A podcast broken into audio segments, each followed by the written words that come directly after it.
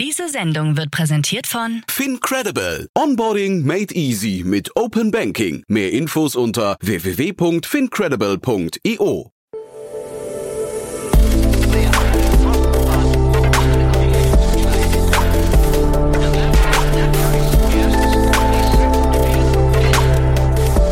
Startup Insider Daily. Interview. Herzlich willkommen zu Startup Insider Daily. Mein Name ist Jan Thomas und heute mal wieder so eine richtig coole Geschichte, muss ich sagen. Denn ich spreche mit Thomas Krieberneck. Er ist der CEO und Co-Founder von AppRadar. Ein Unternehmen, das durch eine, ja, ich würde sagen, ziemlich harte Zeit gegangen ist oder ziemliche Turbulenzen. Und das ist der Grund, warum wir sprechen. Und das ist wirklich besonders toll. Das Unternehmen wurde jetzt verkauft. Das heißt, die Turbulenzen und auch dieser lange Hassel, von dem Thomas gleich berichten wird, hatten ein wirklich sehr gutes Ende. Zumindest wenn man Thomas jetzt zuhört, merkt man, er ist richtig erleichtert und gut drauf. Aber es gab natürlich sehr viele Learnings auf dem Weg dahin. Und über die sprechen wir. Wir sprechen über harte Zeiten. Wir sprechen über ein tolles Jahr 2021. Wir sprechen über schwierige Entscheidungen, Massenentlassungen und wie gesagt, ein tolles Ende durch einen Verkauf an einen US-Player. Jetzt, wie gesagt, mit Thomas Krieberneck, CEO und Co-Gründer von AppRadar. Werbung. Sei dabei beim HTGF Family Day am 11. und 12. Juni in der Station Berlin. Für zwei Tage voller Inspiration und Business. Tauche ein in ein einzigartiges Netzwerkerlebnis mit bis zu 1500 Teilnehmenden. Erkunde das innovative Seed- und Later-Stage-Portfolio des Hightech Gründerfonds. Lass dich vom vielseitigen Programm inspirieren und knüpfe wertvolle Kontakte. Sichere dir jetzt dein Ticket. Mehr Informationen findest du unter www.family-day-htgf www.startup-insider.de. Startup Insider Daily. Interview. Sehr schön, ich freue mich. Thomas Krieberneck ist hier, CEO und Co-Gründer von AppRadar. Hallo Thomas. Hallo Jan, freut mich. Ja, freut mich sehr, dass wir sprechen. Besonderer Anlass, muss man sagen. Ich weiß gar nicht, darf man sagen, Glückwunsch zum Verkauf? Ja, auf alle Fälle, darf Ja. man sagen. Dankeschön. Darf man sagen. Ja, vielleicht hol uns doch erstmal ab, vielleicht was AppRadar gemacht hat bis dato und dann reden wir darüber, wie es zu dem Verkauf kam und vielleicht auch, was jetzt äh, an Änderungen ansteht. Ja, genau. Also ähm, ich, äh, ich hole mal ein bisschen aus. Ja, mit AppRadar haben wir die Reise vor ungefähr acht Jahren gestartet. Äh, wir kommen, beziehungsweise ich persönlich komme aus dem Bereich äh, Digital Marketing, bin da seit 20 Jahren irgendwo tätig und habe mich eben vor acht Jahren begonnen, beziehungsweise ein bisschen zuvor, als äh, Freelancer selbstständig zu machen mit Fokus auf Vermarktung von Apps, mit dem mit der Subnische App Store Optimierung, das heißt äh, SEO für Apps, äh, das heißt innerhalb der App Stores besser gefunden zu werden. Ähm, habe mit dem als Consultant begonnen, bis ich dann irgendwann eben vor circa zehn Jahren relativ viele Anfragen bekommen habe und gemerkt habe, okay, irgendwie muss ich mich selbst skalieren anfangen. Und äh, die Chance dafür ist es natürlich irgendwo sein eigenes Unternehmen zu gründen, was ich dann auch äh, gemeinsam mit einem Co-Founder, mit dem Christian äh, damals gemacht habe, wo wir eben vor circa acht Jahren, das Unternehmen hat am Anfang ein bisschen anders geheißen, wurde dann aber später die AppRadar Software GmbH, äh, wo wir ein Unternehmen gegründet haben, äh, ich sag's mal einfach zusammengefasst, ein SEO-Tool für Apps, das dabei hilft zu äh, analysieren, äh, wie wird man dann innerhalb der App Stores momentan gerade gefunden, wie werden die Mitbewerber-Apps innerhalb der App Stores gefunden, als auch äh, wie kann man seine App besser optimieren, dass sie besser gefunden wird, mehr Sichtbarkeit erhält und am Ende des Tages einfach öfter heruntergeladen wird. Und genau, mit dem sind wir vor circa acht Jahren gestartet, äh, haben eine, eine Achterbahnfahrt hinter uns, würde ich es mal betiteln, ja, ähm, und äh, haben aber das geschafft, äh, auf der einen Seite also ich glaube bei AppRadar, das was vielleicht so ein bisschen auch be besonders bei uns war, äh, wir haben zwei Geschäftsmodelle innerhalb des Unternehmens ähm, eigentlich ähm, ja innerhalb der letzten Jahre sozusagen aufgebaut. Zum einen haben wir äh, klassisch unter Anführungszeichen Software as a Service Business, äh, bedeutet äh, unser Tool, da gibt's eine Monatslizenz oder da gibt's eine Jahreslizenz mit unterschiedlichen Plänen und unterschiedlichen Features. Da können sich die Leute dafür anmelden und das Tool selbst verwenden. Und äh, unser zweites Geschäftsmodell ist, dass wir auch eine Marketingagentur äh, operieren, äh, eben hundertprozentiger Fokus auf die Vermarktung von Apps, wo wir aber abseits jetzt davon dieser organischen Optimierung auch äh, dafür sorgen, dass wir beispielsweise auf unterschiedlichsten Kanälen, äh, wir sind beispielsweise Partner von Google, von Apple, von Meta, von Snapchat, von TikTok und so weiter und so fort, dass wir auf diesen Kanälen auch Werbung für die Apps unserer Kunden schalten. Diese beiden Säulen, wie wichtig sind die? Ähm, äh, ungefähr gleich wichtig oder, oder vom Verhältnis her oder gibt es einen Bereich, der deutlich, deutlich wichtiger ist? Ja, ähm, also ich würde zu, äh, zurückschauen sagen, eigentlich war es uns immer der Fokus, äh, das Software-Business sozusagen mehr in den Mittelpunkt äh, zu rücken, ja, aber ich würde dennoch sagen, das war jetzt, wenn du auf den Umsatz schaust, eigentlich immer so halb-halb, äh, so 50-50 die Verteilung zwischen Umsatz jetzt als Software und Umsatz als Agenturbusiness. Und ähm, genau, also 50-50. Super. Du vielleicht, bevor wir jetzt über eure Achterbahnfahrt reden, äh, lass doch mal ganz kurz der erste Punkt, den du gerade genannt hast, den finde ich super interessant. Da sind wahrscheinlich auch schon ein paar Learnings drin. Und zwar, du hast gesagt, du kamst an den Punkt, wo du festgestellt hast, du musst dich selbst skalieren. Womit genau. fängt man denn da an? Was ist denn der erste Punkt, den man an sich selbst skaliert?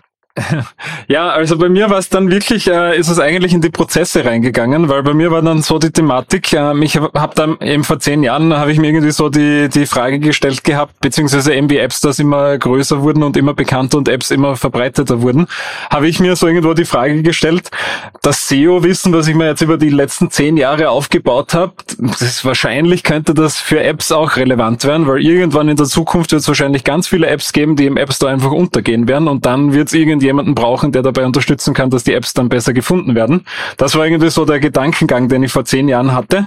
Ähm, ja, mit jetzt heutzutage fünf Millionen Apps innerhalb des App Stores, glaube ich, bin ich nicht so komplett daneben gelegen, sagen wir es mal so. Und äh, was bei mir aber dann damals schon war, eben dadurch, dass ich ähm, sicher einer der wenigen Experten war auf diesem Gebiet, insbesondere auch international, äh, habe ich halt relativ viele Anfragen bekommen und bei mir war dann wirklich so das, äh, ich sag mal, Fulfillment-Problem, äh, mein erster Skalierungsproblem, was ich hatte, weil ich es einfach einfach nicht geschafft habe, dass ich noch mehr Kunden gleichzeitig abarbeiten habe können. Und das hat dann dazu geführt, äh, zum einen mir zu überlegen, wie schaffe ich es denn, das, was ich hier manuell mache, mit einer Software irgendwie zu unterstützen, dass die Prozesse schneller werden und dass ich es auch schaffe, mehr äh, sozusagen abzuarbeiten am Ende des Tages. Und das waren so ähm, Ursprungs- oder Gründungsgedanken, würde ich jetzt mal betiteln, die dann später in AppRadar auch reingeflossen sind. Mhm. Diese Achterbahnfahrt, von der du gesprochen hast, ähm, was würdest du da sagen? Achterbahnen zeichnen sich ja dadurch aus, dass sie sehr hoch und sehr runtergeht. Ne? Wel welche Teile waren da jetzt so die nachhaltig eindrucksvollsten bei dir? Also was waren so die Highlights und die Lowlights im Laufe der Zeit? Ja, also ich würde schon sagen, dass äh, so bei uns äh, sicher ein Highlight äh, war sicher so das Jahr 2021 herum. Äh, ich muss dazu sagen, dadurch äh, wir unsere Kunden sind äh, internationale Unternehmen, die Apps haben und äh, sinngemäß das Ziel verfolgen, dass die Apps öfter runtergeladen werden. Äh, in, insbesondere jetzt rund um Corona beziehungsweise nennen wir es mal nach Corona Ausbruchszeit. Äh, war zwar am Anfang war der Markt ein bisschen tot, weil jeder Angst hatte und keiner wusste, wie geht's jetzt weiter. Aber wie es dann irgendwie bewusst wurde, dass äh, es geht eigentlich so weiter, dass die Leute jetzt dreimal, viermal, fünfmal so viel äh, Zeit auf ihrem Handy verbringen. Ähm, das war schon für, für unseren Markt ein gewisser Hebel, äh, würde ich jetzt mal betiteln. Äh, das hat uns sicher sehr gut getan. Äh, da haben wir es auch geschafft mit dem Unternehmen auf, äh, ich glaube zu unserem Hochzeitpunkt waren wir ungefähr 70 Leute im Team, äh, verteilt eben auf die zwei Geschäftsmodelle. Ähm, das war sicher für uns sozusagen ähm, ein Highlight ja, wo wir uns mehr als verdoppelt haben, ähm, drei Jahre hintereinander im Umsatz ähm, und ähm, ja, wirklich auch mehr als 1000 Kunden hatten, die wir international betreut haben und äh, es geschafft haben, da innerhalb von kürzester Zeit auch das Team äh, sehr groß eigentlich zu machen. Ja. Mhm. Jetzt äh, hast du ja gesagt, ähm, Apple, Snapchat und so weiter, fünf Millionen Apps. Das, äh, Apple, man sieht es ja auch an den, an den äh, Quartalszahlen immer, die haben ja unglaublichen Rückenwind, was das Thema App Store angeht. Ähm, Ihr habt jetzt gerade, äh, hast du mir im Vorgespräch auch gesagt, ihr, ihr kommt eigentlich aus einer Sanierungsecke gerade, ne? Was ist denn jetzt da vielleicht nicht richtig gelaufen? Genau, ja. Äh, ich sag mal, das, was wir, wir haben, äh, nicht nur wir, ich würde sagen, die gesamte Branche, ja. Ich sag mal, da, und ich glaube, dass äh, da gibt's auch verschiedene Charts, wenn man sich das anschaut, äh, dass dieses Corona-High, äh, was viele erlebt haben, ja, das war dann irgendwann wieder weg und hat sich äh, zu einer gewissen Ernüchterung am Ende des Tages zurückentwickelt.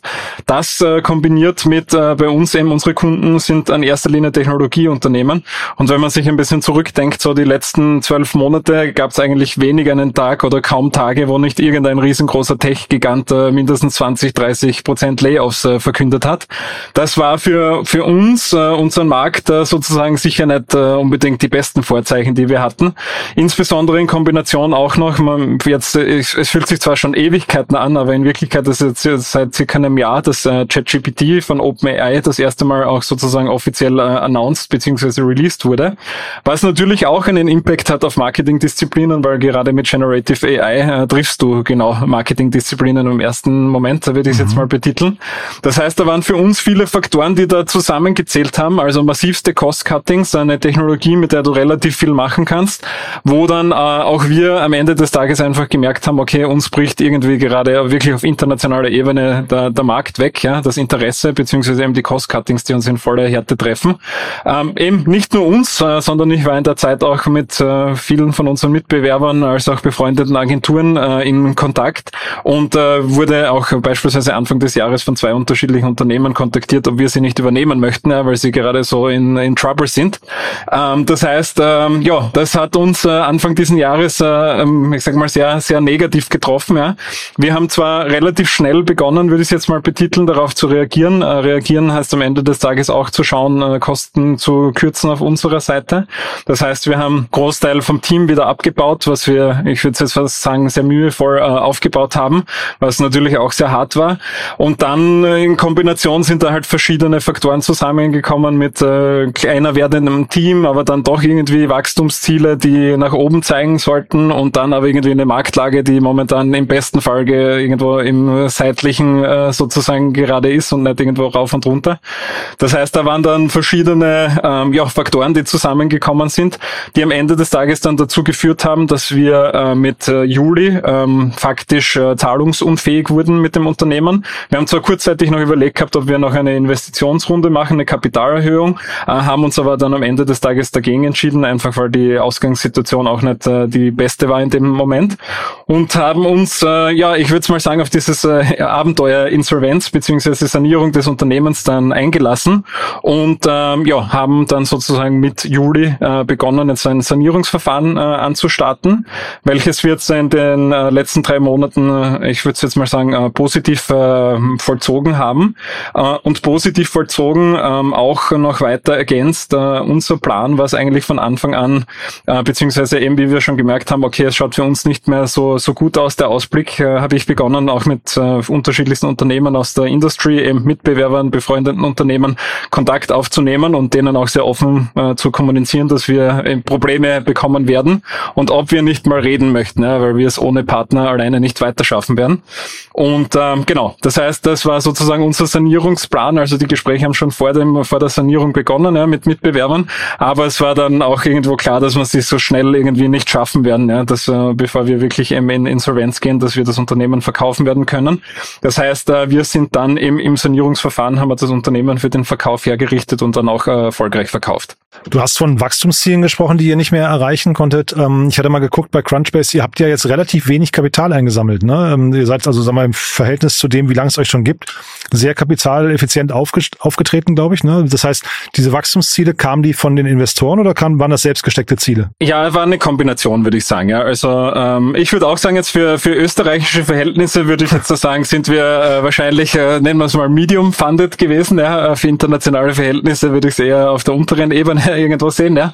Ähm, genau, ähm, aber diese Wachstumsziele, die waren schon irgendwo in Kombination ja, aus äh, von, von uns aus unternehmerischer Sicht heraus, aber natürlich auch äh, getrieben von Investoren, die am Ende des Tages natürlich auch äh, möchten, dass das Unternehmen weiter wächst. Ja.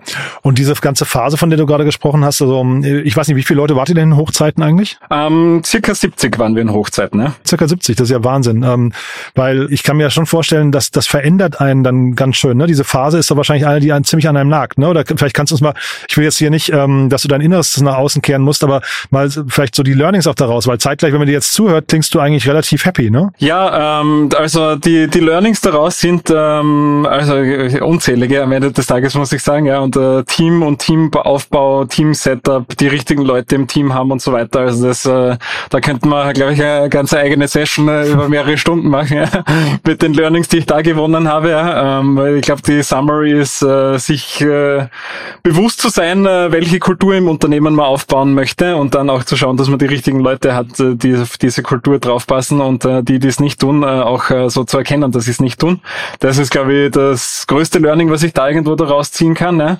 Ähm, sicher war es ein harter Schlag äh, für uns, ja, wie wir, äh, brauche ich nicht sagen, beim Aufbau eines Unternehmens gehst du, durchläufst du auch unterschiedliche Zyklen mit gewissen Größen, mit unterschiedlichen Reporting-Strukturen, was extremst viel äh, sehr mühsam ist, um das initial mal alles aufzubauen, zu installieren, bis du das im Unternehmen hast und dann um ein paar ähm, ja, Monate später dann drauf zu kommen, okay, passt, da brauchen wir eigentlich nicht mehr, wir gehen mal wieder zurück auf, auf Modell alt, ja. Ähm, ja, also da, da gibt's was der, wie gesagt, Achterbahn auf und ab, ja, bei diesen Themen.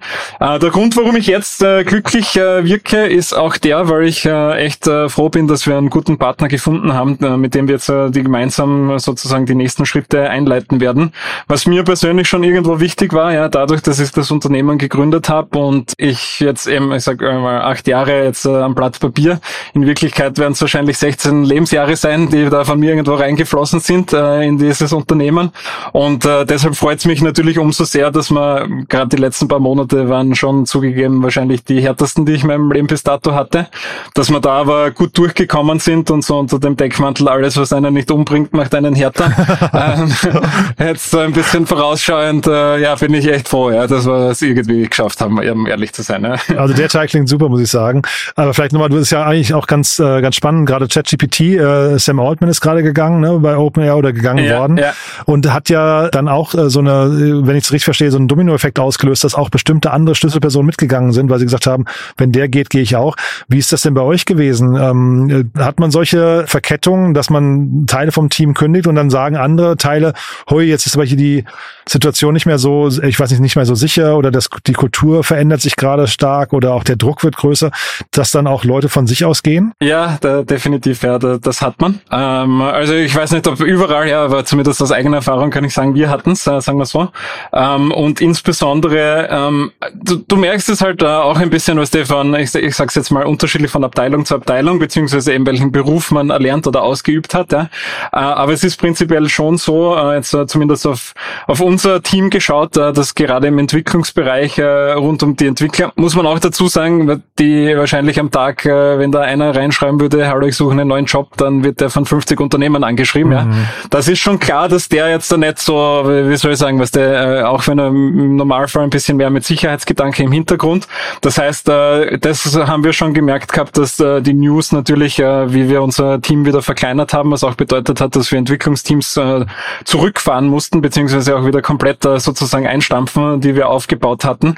Das war für unsere Entwicklungsabteilung sicher keine Good News, ja, sagen wir es mal so. Und da hat es den einen oder anderen Dominostein, wie du es gesagt hast, äh, auch gegeben, den es dann getroffen hat. Ja. gibt ja viele Leute, die sagen immer, man muss dann radikal transparent sein, damit irgendwie auch so die Gerüchteküche nicht anfängt zu brodeln und dann plötzlich irgendwie so die Dinge, so die, ich weiß nicht, Gerüchte sich verselbstständigen. War das bei euch auch so oder, oder gibt es da andere Learnings bei dir? Ah, das, ja, das, das, das ist ehrlicherweise was, was ich selbst noch nicht genau sagen kann, ja, was da die beste Lösung ist, ja, weil äh, im, ich, ich habe beide äh, Versionen jetzt kennengelernt, äh, währenddem wir in dem Prozess waren. Ja, entweder bist du sehr transparent, dann kriegst du das Feedback, warum bist du so transparent, das kannst du ja doch nicht alles sagen. Und auf der anderen Seite, wenn du äh, dir denkst, okay, passt, ich behalte äh, sinngemäß das, was noch nicht fix ist, behalte ich mal für mich und ich kommuniziere nur das, was wirklich fix ist, dann bekommst du halt auch oft das Feedback, ja, warum äh, zählst du nicht, was da eigentlich alles passiert. Also es geht in beide Richtungen, ja. Ah ja, spannend. Ja, ja, ist vielleicht auch ein bisschen, was man erreichen möchte, ne? Wenn man also mit Transparenz ähm, vielleicht äh, schafft man zumindest oder man man man sorgt dafür, dass die Unsicherheit nicht im Team ist, ne? Weil weil halt Gerüchte, ich glaube, das kann tödlich sein, ne? Zeitgleich Mhm. bringt es Leute vielleicht auch zum Nachdenken, wo man plötzlich sagt, na ja, ich äh, verlasse lieber das das sinkende Schiff äh, rechtzeitig aus eigener Kraft äh, und und committe mich gar nicht mehr so sehr und so. Ne? Das, also hat wahrscheinlich wirklich viele Seiten. Definitiv, definitiv. Und äh, ich, ich glaube, es sind am Ende des Tages schon sehr viele Faktoren, die da auch mitspielen. Weißt du, wie ist das wirkliche Individuum jetzt sozusagen im Team integriert? Äh, weißt du, welche sozialen Kontakte pflege ich da drinnen? Sind da jetzt schon Leute, mit denen ich länger zusammenarbeite, die ich schon länger kenne, denen ich auch vertrauen kann, wenn der sagt, hey, schaut's, wir, ich kann es euch nicht im genau im Detail sagen, aber wir bewegen uns schon in die richtige Richtung und das wird schon irgendwie klappen. Weißt du, das traue ich dem der Person, die das sagt, ja oder nein, ja, hängt dann halt von vielen Faktoren drumherum ab, ja. Aber da äh, gibt's viele Facetten, würde ich sagen, ja.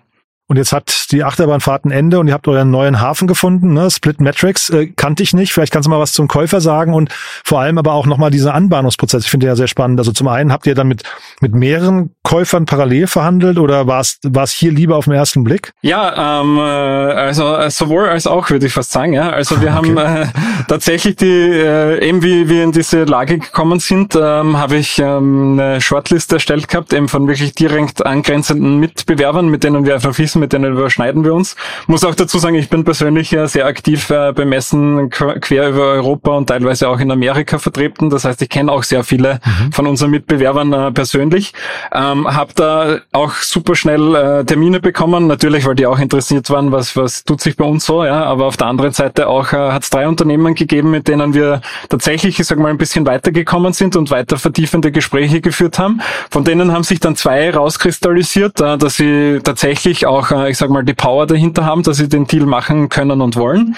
Und äh, von denen hat es dann aber eines gegeben und das ist eben wirklich auf den auf das erste Meeting zurückgedacht, äh, so wirklich Liebe auf den ersten Blick unter Anführungszeichen, ja, weil die wollten das wirklich vom ersten Gespräch weg schon. Ja, das hat man einfach gemerkt. Ja, ähm, und das war eben im konkreten Split Metrics äh, das Unternehmen. Kennen den CEO auch schon seit meinen Anfängen rund um äh, äh, sozusagen rund um das Thema App Marketing.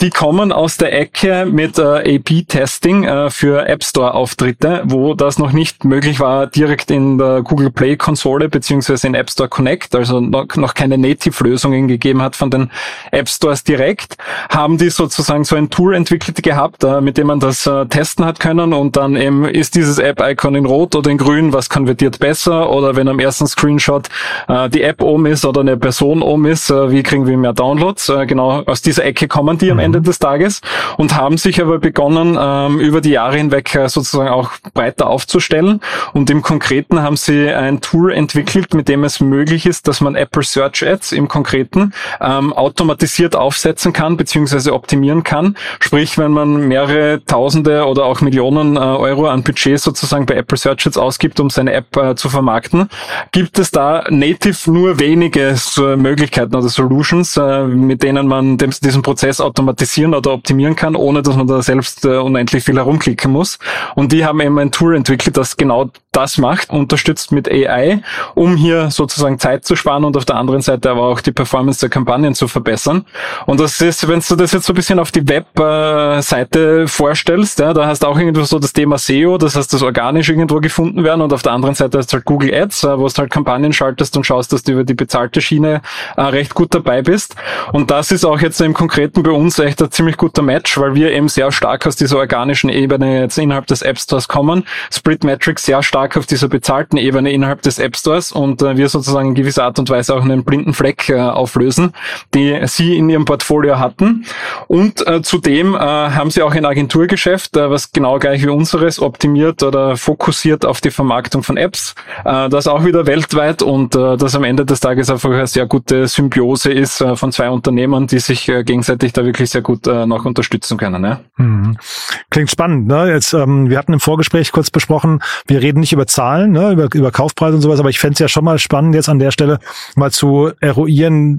Ich meine, es war ja wahrscheinlich dem, dem Käufer auch bekannt oder offensichtlich, ihr habt Stellen abgebaut, ne? ihr, ihr ähm, wart in, sag mal, nicht, nicht der stärksten Position gerade. Zeitgleich sagst du aber, ihr habt einen blinden Fleck im Portfolio irgendwie ergänzt oder, oder aufgefüllt und sprichst von einer guten Symbiose. Wie, wie findet man in so einem Moment den richtigen Kaufpreis? Ja, ist äh, super schwierig, ja, ehrlicherweise. Ja. äh, ich meine, bei uns kommt es auch noch dazu, äh, mit, ich sag mal, ergänzend äh, die Thematik, äh, dass wir auch mit dem Unternehmen selbst, auch wie wir Insolvenz angemeldet haben, wir, also wir machen dieses Jahr beispielsweise mehrere Millionen äh, Euro in Umsatz. Äh, das heißt, da ist schon was da. Wir haben mehr als 1000 äh, aktive Kunden. Das heißt, da ist natürlich eine gewisse Basis, die da ist. Ja. Äh, wenn jetzt aber das drumherum, ja, das eigentliche Unternehmen, was du natürlich in einem Deal mitverkaufst, jetzt nicht in bester sozusagen Verfassung ist, jetzt in unserem Fall, wir haben es eben das Team äh, verkleinern müssen und waren da einfach sicher nicht in unserer stärksten Verhandlungsposition zu dem Zeitpunkt. Das heißt, da hast auf der einen Seite, du bringst sehr viel mit zum den Tisch, auf der anderen Seite hast du irgendwo gewisse Einstriche auch wieder. Und zusätzlich kommt, äh, weiß jetzt nicht, ob erschwerend oder ist halt einfach so die Situation, ja, der Käufer ist ein amerikanisches Unternehmen, wir sind ein österreichisches Unternehmen, ist jetzt auch nicht äh, der Standardfall, würde ich jetzt mal betiteln, auf juristischer Ebene, dass das passiert, was auch bedeutet, dass bei uns am Ende des Tages ein Asset-Deal äh, raus wurde und jetzt kein Share-Deal. Äh, das heißt, das wurde jetzt nicht das Un Unternehmen übernommen, sondern eben die Assets des Unternehmens. Und da sind jetzt schon zwischen den Zeilen, ich sag mal so ein paar Themen drinnen, die sich, äh, sich ähm, ich sag mal, positiv oder eben auch negativ auf den Kaufpreis auswirken können. Weil am Ende des Tages, wenn du ein gesamtes Unternehmen verkaufen kannst, das hat mal Nummer eins sicher mehr Wert. Ja? Wenn das Unternehmen in einem guten Shape ist, äh, ist nochmal viel besser. Und wenn das Unternehmen auch Wachstumszahlen äh, idealerweise, was du konstant konstant, äh, egal welches Monat du anschaust, wenn es immer mehr war als das Monat zuvor. Das sind halt natürlich alles äh, sehr positive ähm, Zeichen für einen Kaufpreis, würde ich jetzt mal betiteln. Ja? Wie oder welche Rolle haben denn die Investoren von euch gespielt? Also wie, wie haben die sich der ganzen Sache gegenüber aufgestellt und positioniert und auch verhalten im Laufe der Zeit und wie nah waren die an der ganzen Sache dran? Ja, ähm, ich, also ich muss sagen, wir hatten äh, auch hier natürlich ähm, für das, dass die Situation an sich äh, alles andere als leicht war, muss ich aber echt auch äh, rückblickend betrachtet sagen, dass ich sehr froh bin, dass wir auch mit unseren Investoren durch diese Phase durchgegangen sind, weil ähm, auf der einen Seite natürlich ähm, wir alle, ja, auch wie ich, ja, wie ich das Unternehmen gegründet habe, ja, haben wir uns alle viel mehr erhofft, was da wo die Reise hingehen kann und was dabei rausschauen kann. Nur wie es dann für uns halt auch irgendwo ersichtlich wurde, dass, äh, dass wir einfach in diese Probleme kommen werden und dass einfach irgendwie Insolvenz der einzige logische Ausweg äh, zu scheinen scheint, ja, auch nach Rücksprache eben mit Investoren, mit Anwälten, äh, wo wir uns beraten lassen haben und diese Strategie dann gemeinsam entwickelt haben, haben wir sehr guten Support auch bekommen. Ja. Also das hat äh, echt wirklich rückblickend betrachtet viel, viel schlimmer sein können, ja, im Sinne von, dass wir da boykottiert worden wären, intern oder so. Das war aber überhaupt nicht der Fall, sondern man hat sich auf dieses Ziel eingestellt, okay, passt. Ist leider, ist nicht anders gegangen, ja. Wir sind jetzt in der Situation und schauen wir, dass wir das Beste draus machen können. Und ähm, ja, da bin ich auch äh, ehrlicherweise sehr froh, ähm, dass man da, das, wie gesagt, das hätte sicher viel, viel schlimmer ausgehen können, ne, als, äh, als bei uns jetzt die Lage war, wo wir da eigentlich alle im gleichen Boot gesessen sind und äh, gewusst haben, wo die Reise hingeht. Ja. Mhm. Und gibt's denn in dem ganzen Prozess jetzt vielleicht noch so abschließend, äh, wenn du da zurückguckst, gibt's denn irgendwo äh, Dinge, die du gerne anders gemacht hättest? Äh, unzählige, ehrlicherweise. unzählige, ja, okay. Dann lass mal auf die wichtigsten drei vielleicht äh, fokussieren, ne? Ja, was es gibt halt immer so kleine und große Sachen, die man halt einfach merkt, ja, gewisse Fehler, die man macht, die man sicher kein zweites Mal machen wird, ja. Ähm, ich sag mal, der, der größte Fehler von uns, ähm, beziehungsweise Fehler, ja, ist schwer zu sagen, ja, ob es wirklich ein Fehler war. Es war einfach ein bisschen eine schlechte Einschätzung, oder wir hätten besser entscheiden können, sagen wir so, ja. War einfach im Jahr 2021, wo es bei uns wirklich ab durch die Decke gegangen war und wir schon im Hinterkopf irgendwo gespielt haben mit dem, mit dem Gedanken, das Unternehmen zu verkaufen. Aber das war irgendwo so im Hinterkopf und da haben wir nicht voll durchgezogen gehabt zu dem Zeitpunkt, sondern mhm. wir haben uns dafür entschieden gehabt, dass wir noch eine Kapitalerhöhungsrunde machen, um einfach zu schauen, was da was geht noch mehr.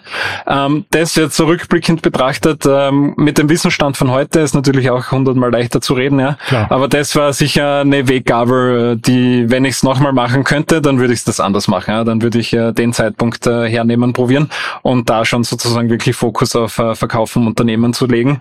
Ähm, Wäre, ähm, ja, also das ist ein bisschen das Learning für mich ja immer dann eigentlich, wenn einen Höhepunkt äh, zu treffen schwierig, ja, aber besser halt irgendwo, wenn du am Weg dorthin bist, äh, sozusagen davon ausgehen. Aber das ist ja wirklich, also rückblickend betrachtet man das, aber ich glaube, in dem Moment realisiert man das nicht, oder? Nee, das genau, weil wie gesagt, weißt du, wenn du dich verdoppelst äh, mehrere ja. Jahre hintereinander, weißt du, das ist schon ein cooles Gefühl und das, weißt du, das hast du irgendwo in dir drinnen und denkst, ja, wieso sollte das jetzt aufhören? Ja? Okay, also vielleicht eher den, sagen wir, einen kritischen Blick auf den Optimismus mal zu werfen, den man hat, ne? Äh, Höre ich da raus, aber ich, das ist jetzt kein wahrscheinlich kein richtiger Fehler, den ihr gemacht habt, oder? Also weil genau, genau, das aus, der, genau. aus dem Moment heraus muss man das, glaube ich, eigentlich nachvollziehen können.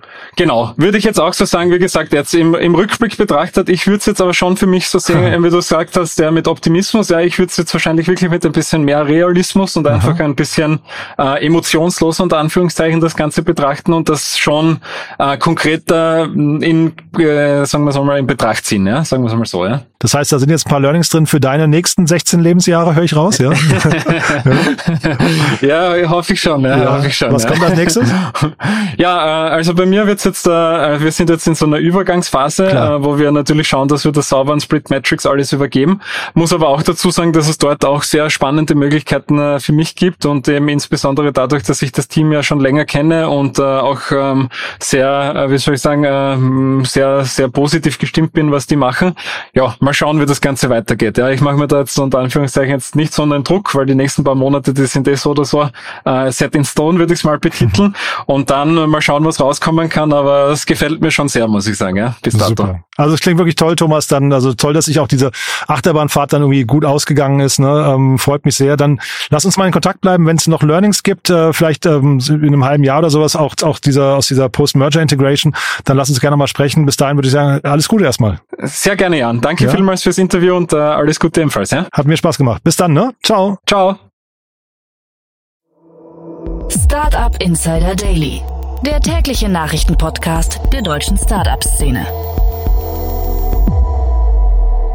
Ja, das war Thomas Krieberneck, CEO und Co-Gründer von EppRadar und ich würde sagen, das war ein Zeichen für das Glück der Tüchtigen oder das Durchhaltevermögen und Resilienz wirklich die Kerntugenden von guten Unternehmern sind.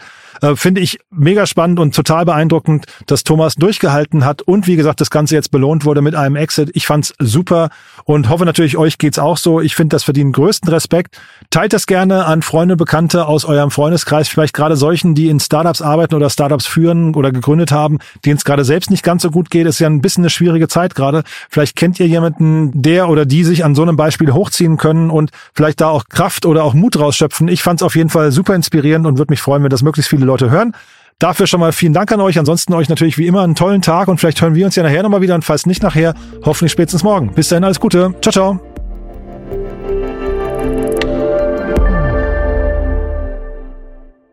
Diese Sendung wurde präsentiert von Fincredible. Onboarding made easy mit Open Banking. Mehr Infos unter www.fincredible.io.